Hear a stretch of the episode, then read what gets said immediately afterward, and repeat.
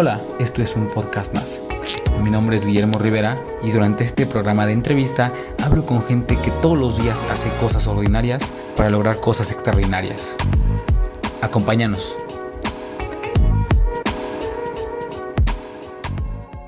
Hola amigos, bienvenidos a un podcast más. El programa de hoy es, bueno, tiene como tema la decisión más importante de tu vida y tengo un gran invitado, alguien que la verdad admiro por donde está hoy les quiero platicar un poquito de Luis. Luis es originario de Aguascalientes, eh, el tercero de cinco hermanos, y él es ingeniero industrial por la Universidad de Anáhuac. Eh, tenido la oportunidad de trabajar en startups y siempre le ha interesado el mundo de la tecnología. Hoy por hoy trabaja en Google como estratega de cuentas, ayudando a pymes con sus estrategias de marketing digital. Hola Luis, ¿cómo estás? ¿Qué tal Memo? Muy bien, gracias. ¿Y tú? Todo bien, muy, muy, emocionado para que nos platiques de ti, del tema de la decisión, de la carrera profesional, de trabajar en Google sobre todo. Qué bueno, no, feliz Memo y gracias por la introducción tan rimbombante, la verdad. ¿Qué, eh, parece cuando te escuchas, eh? Que escuchas lo que eres, ¿a poco no genera como ciertas escucha, cosas? Sí, da miedo, y dices, ah, caray, ¿qué es eso? Más formal de lo que es, pero sí. No, está bien, gracias por, por aceptar la invitación. Y para empezar con el tema, me gustaría que le platicaras a la persona que nos escucha y a, la gente que va tal vez saliendo de la universidad y no sabe cómo qué hacer de su vida, cómo llegó o cómo llegaste tú a descubrir a lo que te querías dedicar. Ok, súper. Pues vemos, la verdad, si te soy honesto, hoy te puedo decir como que no tengo 100% seguro qué quiero hacer de mi vida, ¿no? Y creo que todos pasamos por esa etapa y sobre todo en la etapa de universidad. Pero, pero muy puntual, a mí me sirvió mucho como que hacer mucho énfasis en, en, escucharme a mí, a Luis, ¿no? O sea, más allá de lo que estudié y más allá de, de, de, de las materias que tomé, como que entender qué creía que me iba a hacer a mí feliz o qué me apasionaba. Y, y la pasión creo que puede ser un poco trillado el término, ¿no? Pero al final del día se traduce en, y creo que lo decías en uno de tus podcasts, eh, que era, si hay algún artículo que te llama la atención, ¿no? Que te guste leerlo, ¿qué es eso que puedes pasar más tiempo haciendo sin que, sin que te des cuenta de, híjole, ya tengo que acabar. Entonces, me sirvió mucho hacer ese ejercicio y ahí descubrí que ciertas cosas como trato con la gente, eh, la industria en la que estoy, que es la tecnología, esas cosas me llamaban la atención y eso fue lo que me ayudó a, orientarme a donde estoy ahorita, ¿no? Y lo que estoy haciendo ahorita. Perfecto. Oye, ¿y, cuál sería el consejo que te marcó o que alguien te haya dado para tomar la decisión? Porque hay mucha gente que tal vez no se anima, ¿no? A, a tomar esa decisión de me voy por aquí. ¿Qué consejo te sirvió a ti? A mí, la verdad, hay dos consejos que me marcaron así como muy cañón porque llegaron como en el momento preciso. Justo cuando yo me gradué, tenía como, tuve la fortuna de tener como dos opciones de, trabajo. Una para irme, por ejemplo, a PepsiCo y era un rol más de ingeniería industrial con lo que estudié, procesos y, y todo esto. Y otro era como un internship para una empresa de tecnología no tan conocida, ¿no? honestamente, como que el rol de PepsiCo pues, era una compañía más grande y llamaba más la atención, era un rol un poquito más senior, ¿sabes? Entonces, como que lo obvio era, pues vete por allá, ¿no? ¿Por qué pensarías el otro? Pero algo como que por dentro no, no me emocionaba de eso, ¿no? De, de, ir a una compañía enorme y, realmente estaba en esto de no sé qué quiero hacer. Entonces hablé con un, amigo, este, preguntándole un poquito como qué me aconsejaba y lo primero que me dijo es, sigue tu instinto, ¿no? Y, yo sé que eso, es algo como súper trillado, que, lo escuchamos en películas, lo escuchamos todo el tiempo, pero te juro, en ese momento, para mí sigue tu instinto significó mucho esto de escucharte, ¿no? O sea, el, cómo te ves mañana, qué te emociona. Honestamente, como que no me emocionaba mucho la industria de, de lo que se dedica PepsiCo, ¿no? O sea, los productos, la verdad es que no sentía mucha emoción por eso. Entonces me gustaba más y me atraía el mundo de la tecnología y todo lo que involucra, ¿no? Entonces ahí me sirvió muchísimo seguir ese, ese camino. Y, el segundo consejo que me sirvió también bastante es, lo leí en un libro y ahorita no me acuerdo cuál es el título, pero te recomendaban que prácticamente primero escojas la industria que te gusta, que te llama la atención, después ya que estás en la industria busca la compañía que de tus sueños prácticamente y ya en la compañía busca el rol que, que, que te apasiona y que quieras hacer toda tu vida, ¿no? Entonces me pareció una forma muy lógica de verlo porque creo que es difícil decidir saliendo de la carrera qué rol vas a tener o qué quieres hacer, pero me dio mucha paz empezar por una industria que me llamaba la atención y que me apasionaba y creo que eso me ha ido llevando a, a donde estoy hoy, que, que, si bien no he descubierto ya el propósito de mi vida, eh, estoy muy feliz, ¿no? Y tranquilo de que estoy en una industria que me, que me interesa. Y te estás encaminando, ¿no? Para hacia donde quieres ir, eso es lo más importante. Justo. Y, y, ahora, como platicaba, pues trabajas en Google, ¿no? Una empresa que muchos la han visto, que dicen, güey, qué lugar tan más chingón para trabajar, está padrísimo. Pero, ¿cómo, cómo fue que llegaste a Google? Ok, ahí también fue, fue un caso un poco atípico, honestamente, pero, pero va, te platico. O sea, yo estaba en, en, esta empresa Salesforce a la que decidí entrar a trabajar eh, como intern de ventas y ya después me quedé en un rol tiempo completo, ¿no? Entonces, y aquí un, un, mensaje importante que tú sabes que soy fan de LinkedIn y, y por es ahí... Este, influencer de LinkedIn.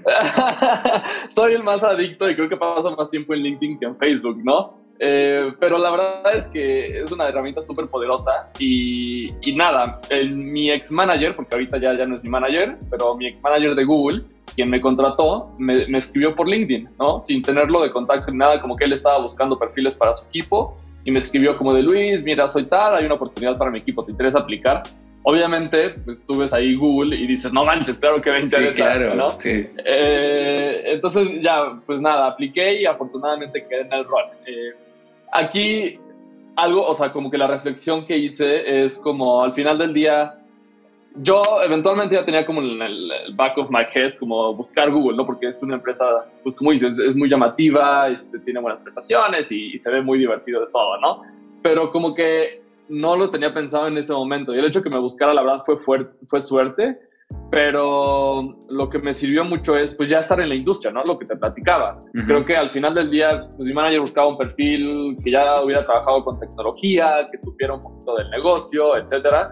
Y, y creo que aquí mi mensaje, Memo, sería como, si hay gente que aplica una empresa y no queda, o sea, al final del día, creo que el seguir por la industria, pues vas construyendo un currículum que te ayuda a acercarte más fácil, ¿no? Y te puedo decir que de mi equipo de Google, lo 90% viene de otras compañías de tecnología. Entonces, okay. eso, eso creo que me, me, dio paz, saber que estando en la industria como que puedes buscar esas, estas oportunidades.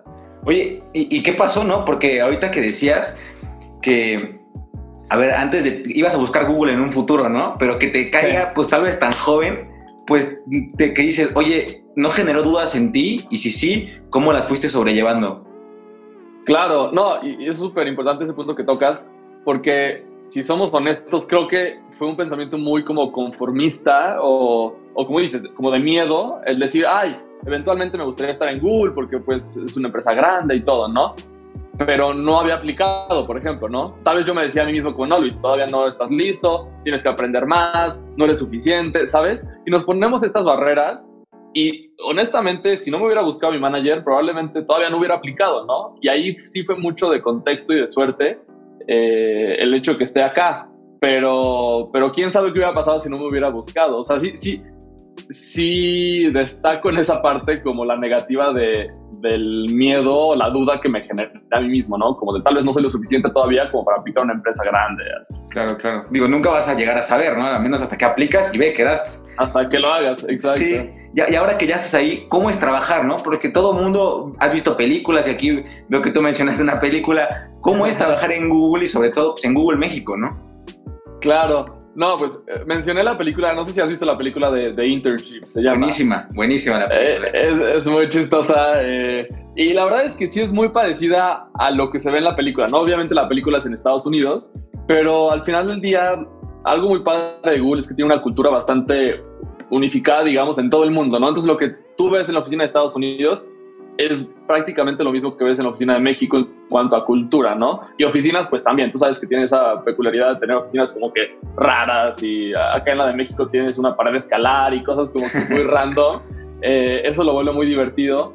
Pero lo que más destaco es la gente, o sea, al final del día tienen un proceso como de selección que la gente muchas veces me han preguntado como, no manches, que todos son genios ahí o así. Y la verdad es que no, o sea, hay, hay gente muy cañona pero creo que lo que más se fijan es como en esta cultura, le llaman googliness. Y, ¿Eh? y, y googliness es como, creo que sale en la película, pero sí, es, sí, es sí. como al final del día, yo lo traduzco en pues, ser buena persona, ¿no? O sea, tener unos buenos valores. Y honestamente creo que si tienes a mucha gente con ese, con ese estilo, pues eventualmente se van a llevar bien y hacen una cultura que, te emociona ir y convivir con tus amigos. De hecho, hoy lo estoy extrañando como nunca, el, no estar en la oficina por cuarentena. Entonces, eh, nada, eso es muy padre. Y obviamente tienes como los perks de, pues, de comida, ¿no? Puedes comer ahí, desayunar. Y, y, lo padre también es que va muy orientado a lo que te platico de la cultura. O sea, el hecho de que comas y desayunes ahí es porque la empresa quiere que platiques con otros equipos, porque saben que así es como se genera la innovación.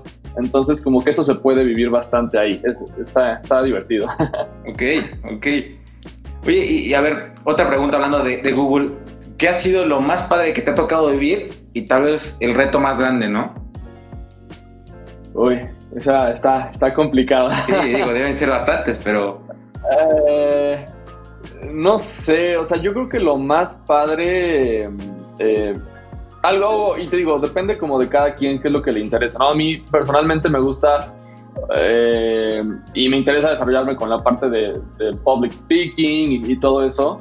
Y algo padre puede sonar como superficial, pero hay muchas oportunidades de eso. O sea, universidades, empresas buscan mucho a la gente de ahí, pues al final del día solo para compartir las novedades en digital y, mejores prácticas, ¿no? Y alguna vez tuve una oportunidad de ir a, Panamá con un grupo como de emprendedores a, platicar de esto, ¿no? Y, la verdad es que, nada, e, es, interesante como poder transmitir lo que tú ves en, en el trabajo y, lo que más, más me gusta, y va a sonar como muy emotivo quizá, es que al final del día lo que yo trabajo con los emprendedores, con las pymes, las herramientas que utilizan de marketing digital, sí, tú puedes ver un impacto tangible en sus negocios, ¿no? Entonces, para mí es bastante como cool que, que, puedas trabajar estrategias con ellos y ves cómo les están impactando de forma positiva. Este, sonó como de comercial, pero... No, no, pero, pero es verdad, o sea, hasta que lo vives ves que sucede, ¿no? Entonces... Claro, sí, sí, o sea, eso es muy padre. Y yo creo que lo más difícil, pues honestamente, o sea, creo que ah, para mí es también algo muy padre trabajar con gente motivada, ¿no? Este, y gente que, que, le interesa la industria y gente que se emocione por este tipo de cosas. Y creo que esa es una cultura que encuentras en Google. Pero lo mismo también tienes muchos como overachievers, ¿no?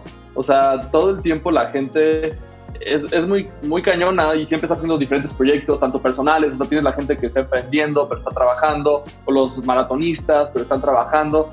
Entonces, honestamente es un reto eh, que, el estarte comparando un poquito, ¿no? Y no que lo propicie la cultura, pero creo que es, es, un error humano como el siempre compararse de, híjole, pues este cuate hace esto, esto, esto y yo solo trabajo, ya sabes. Sí, sí, sí. sí. Entonces, digo, al final del día cada quien tiene su camino, pero, pero eso puede ser algo bueno y algo malo también.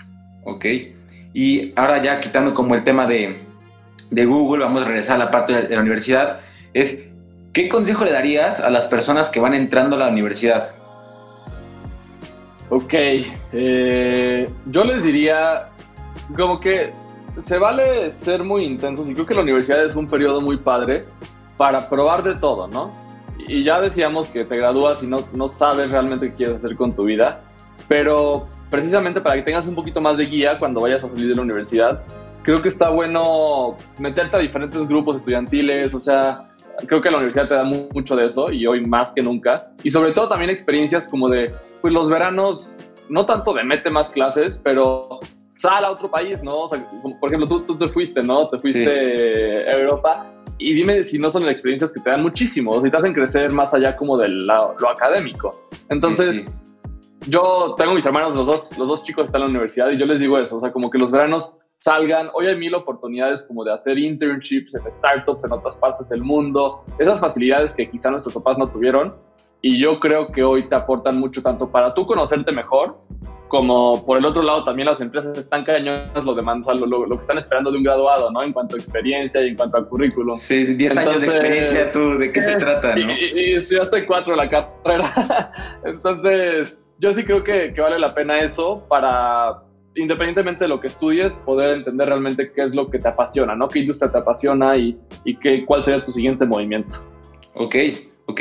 ¿Y qué consejo le das a la persona que ya salió de la, de la universidad y no sabe dónde quiere trabajar o no sabe qué hacer de su vida. Ok, pues ahí lo que platicamos, Memo, o sea, creo que... Y, cada quien es diferente, ¿no? Y cada quien toma los, los retos de, forma diferente, pero creo que un común denominador podría ser simplemente hacer el ejercicio de sentarse un rato en silencio, ya sabes, como sin distracciones de la presión de tus papás, tu familia y tal, y decir... Redes sociales, todo esto. Exacto, redes sociales, compararte, o sea, ¿qué te gusta? ¿No? O sea, a mí, Luis, ¿qué me gusta? Y literalmente les puedo platicar de primera persona que en, en el penúltimo semestre de la carrera, yo justo decía, híjole, ya se va a acabar esto, tengo que pensar hacia dónde. Eh, ingeniería industrial, la verdad es que es una carrera bastante general, ¿no? O sea, hay muchos caminos, entonces sí estaba bastante presionado por esto. Y de verdad que empecé a aplicar y fue que salieron estas dos oportunidades. Pero lo que me tomó la decisión, además de los consejos que, me dieron, pues fue decir, a ver, yo Luis en el día a día o en las cosas que hice en la universidad, ¿qué me daban satisfacción, no? Yo me veía más, te digo, me gustaba mucho esto de public speaking o teníamos un programa en la universidad con desayuno con empresarios, entonces me encantaba lo que platicaban de su experiencia, de la empresa. Entonces, ¿sabes? Como que dije, yo Luis estoy feliz hablando con la gente en el día a día. Entonces, como que ahí empiezas a descartar cosas, ¿no? Como no me imagino en un trabajo, pues, donde te estés encerrado haciendo algo, no. yo necesito estar con personas. Y son cosas muy tontas de tu día a día, pero creo que hoy, por todo el ruido que decías de redes sociales, así no estamos 100% conscientes, ¿no? Entonces, sí hace falta sentarnos y decir, qué me gusta de mi día a día, qué disfruto y luego buscar eso en oportunidades de trabajo, ¿no? Eh, creo que eso sería lo mejor. Y también cursos, o sea, yo tuve la fortuna de tomar como un cursito el último verano antes de graduarme, pero era básicamente esto, el hacer el ejercicio de cómo me veo en un futuro, no tanto laboral, sino cómo sería la, felicidad para mí, ¿no? Entonces, no, pues estar con mi familia, en mi casa, este, una casa pues mediana, ¿sabes? Y esas proyecciones te ayudan a ver como los valores que son importantes para ti, la familia, tal. Y es simplemente conocerte mejor para, para poder tomar esa primera decisión, ¿no? Ok. Oye, y al día de hoy, tú, Luis, ¿tienes algún proceso de toma de decisiones? Tal vez para pues, gente que dice, no, no sé qué voy a hacer, no sé tomar decisiones. ¿Tú cómo te formas como este proceso para decir, ok, quiero esto, ¿cómo voy a alcanzarlo? Ok, sí, o sea, haz de cuenta que está chistoso, pero pienso como en metas a mediano plazo, ¿no?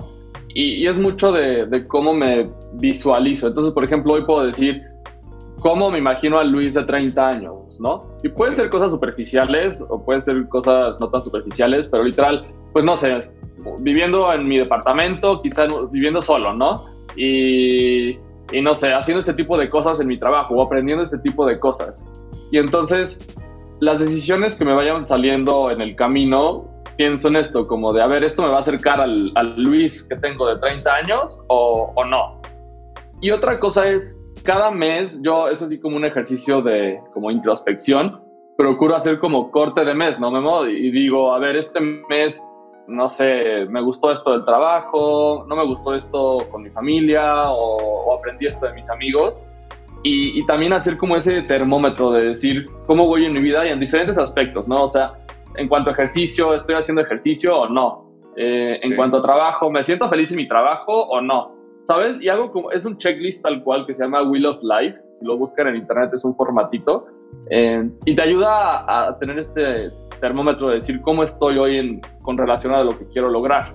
Okay. Y, y creo que eso me da más claridad por las situaciones que se presentan en un futuro para toma de decisiones. O sea, porque creo que ya entiendo mejor en qué punto estoy parado y hacia dónde quiero ir y si la decisión que voy a tomar me va a ayudar o, no. Más o menos por ahí. ok, no, está muy interesante. Oye, ahorita tocabas como un punto muy interesante, ¿no? El de la familia y el ejercicio. ¿Qué tan importante es como tener este balance, ¿no? Porque me ha tocado ver en la cultura mexicana, cuando yo tenía, yo tenía un trabajo formal, por así decir, una empresa, que veías, yo veía a mi jefa que llegaba a las 8 de la mañana y se iba a las 8 de la noche y el tráfico, entonces esta parte del balance, ¿no? Porque entiendo que a veces es muy demandante y por querer alcanzar esa meta laboral, pues dejas tus metas personales. Claro, sí, no, o sea, yo sí creo, Memo, que, que es, es, o sea, no solo necesario, es como vital, ¿no? Tener ese balance. Eh, y, y te digo, también creo que es algo muy personal, porque hay quien se sienta muy cómodo no teniendo balance, ¿no? Y es mucho como de, las personalidades de, la gente. Pero yo me siento muy, en paz teniendo como esos diferentes cuadrantes como en orden, ¿no? Y pensando mucho hacia adelante, o sea, porque la realidad es, creo que nos lo repiten también mucho, pero sí, lo que estés haciendo hoy pues va a tener un impacto en un futuro, ¿no? Entonces, eh, simplemente como que decir, quiero estar hoy bien en salud, quiero estar hoy bien con mi familia, quiero estar hoy bien en mi trabajo, eh, pues simplemente porque es lo que me va a dar, entiendo yo, una vida más feliz pensando a largo plazo, ¿no? Y si empiezo hoy con cosas muy, muy chiquitas, eh, eventualmente sé que, o sea, volvemos a los hábitos, ¿no? Creo que es eso, empezar con esas cosas chiquitas que sabes que hoy tal vez no tengan un mayor impacto, pero muy a futuro va a ser como algo que sume bastante. Entonces, personalmente yo sí creo que, que es, es, muy importante tener esa mentalidad. Perfecto. ¿Y qué sigue para ti ahora?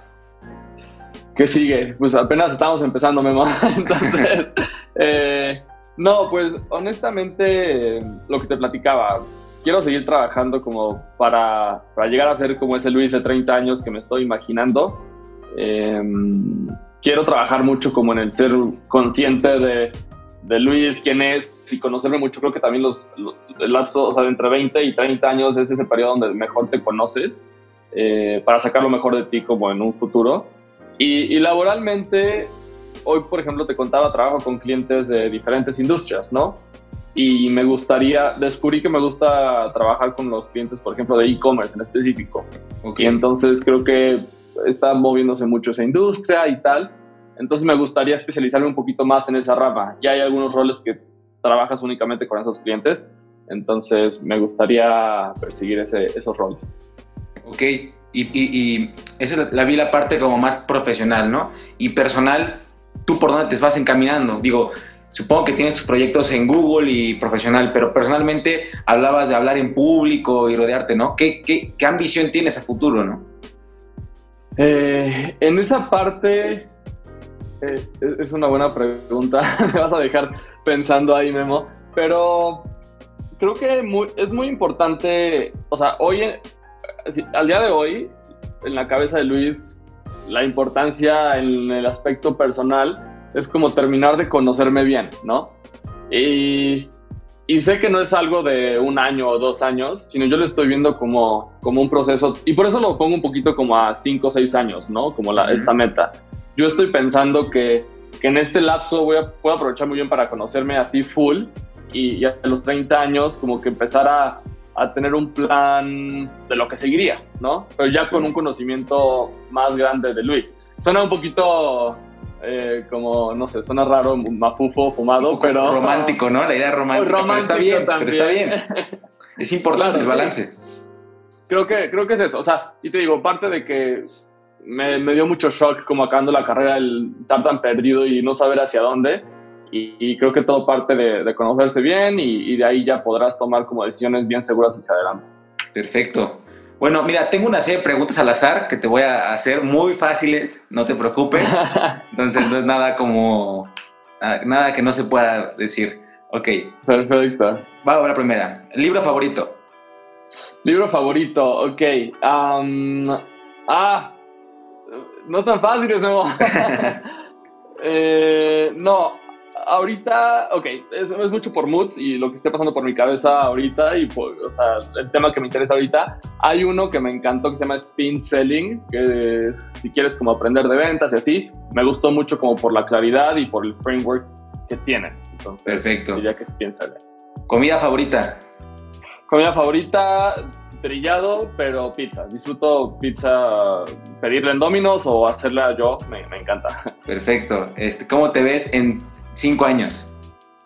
En cinco años eh, me veo tomando la decisión de irme a vivir a, otro país. Me encantaría vivir en Nueva York, por ejemplo, eh, o seguir aquí en México con un plan diferente, pensando en casarme y estando, digamos, sintiéndome como full con mi vida en todos los aspectos. No, o sea, tanto de salud, este, mental, laboral, etcétera, etcétera. Ok, ¿qué le dirías a Luis antes de entrar a la universidad? Uf, este que se relaje, o sea, eh, sí, que se relaje, que, que, lo disfrute, sí que sea intenso y busque como muchas cosas, pero que también le dé un poquito más de orientación a las diferentes actividades que, que, busque hacer, ¿no? O sea, que no sea todo disperso y que desde antes trate de encontrar qué es lo que, lo que le gusta más, ¿no? Que se escuche más. Ok. ¿A tres personas que admiras? Tres personas que admiro. Uno, eh, definitivamente mi papá, eh, creo que no solo por ser de cajón, pero pues es un, un, gran ser humano. Eh, Mark Benioff, que es CEO y fundador de Salesforce, mi primera empresa, tiene un libro bastante interesante que, cuenta su vida y me inspiró mucho también como a, lo que estoy haciendo hoy. y una tercera persona, mm, está, está interesante. Yo creo que creo, que mi, mi, abuela, o sea, eh, mi abuela tiene 90 y 95 años y, es súper juvenil y como que tiene esta manera de acercarse a la vida de vivir el día a día y la verdad es que eso le ha ayudado a estar súper bien, entonces eso es algo admirable.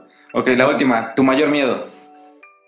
Mi mayor miedo, el, el sentirme perdido, o sea, como como el sentirme de ya no sé hacia dónde, el, no sentirme que estoy trabajando hacia lo que yo quiero y, tengo mucho como la presión de eso, de que la vida va muy rápido y que tienes que de verdad tomar las decisiones. Te puedes equivocar y vas a aprender mucho de eso, pero como que siempre teniendo un rumbo, ¿no? O sea, me da mucho miedo ir sin rumbo.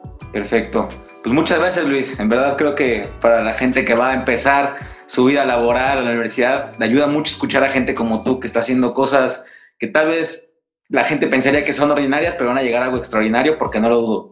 Si quieres, danos tus redes sociales, sobre todo LinkedIn, porque ahí es donde subes más cosas. La verdad lo recomiendo bastante. Entonces, por favor.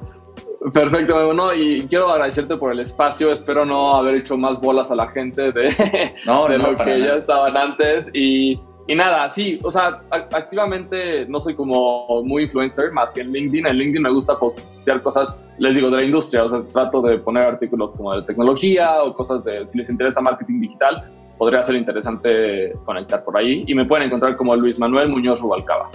Perfecto, pues muchas gracias Luis. Este es tu espacio. Cuando quieras venir otra vez, eres más que bienvenido a un podcast más. Y gracias. Estimado, mil gracias a ti por la invitación y seguimos por ahí al pendiente. Sí. Muchas gracias por haber escuchado este podcast más. Espero que te haya gustado y no olvides compartirnos. Quiero agradecer a Manolo en Controles, yo soy Guillermo Rivera y haz cosas ordinarias en este mundo extraordinario.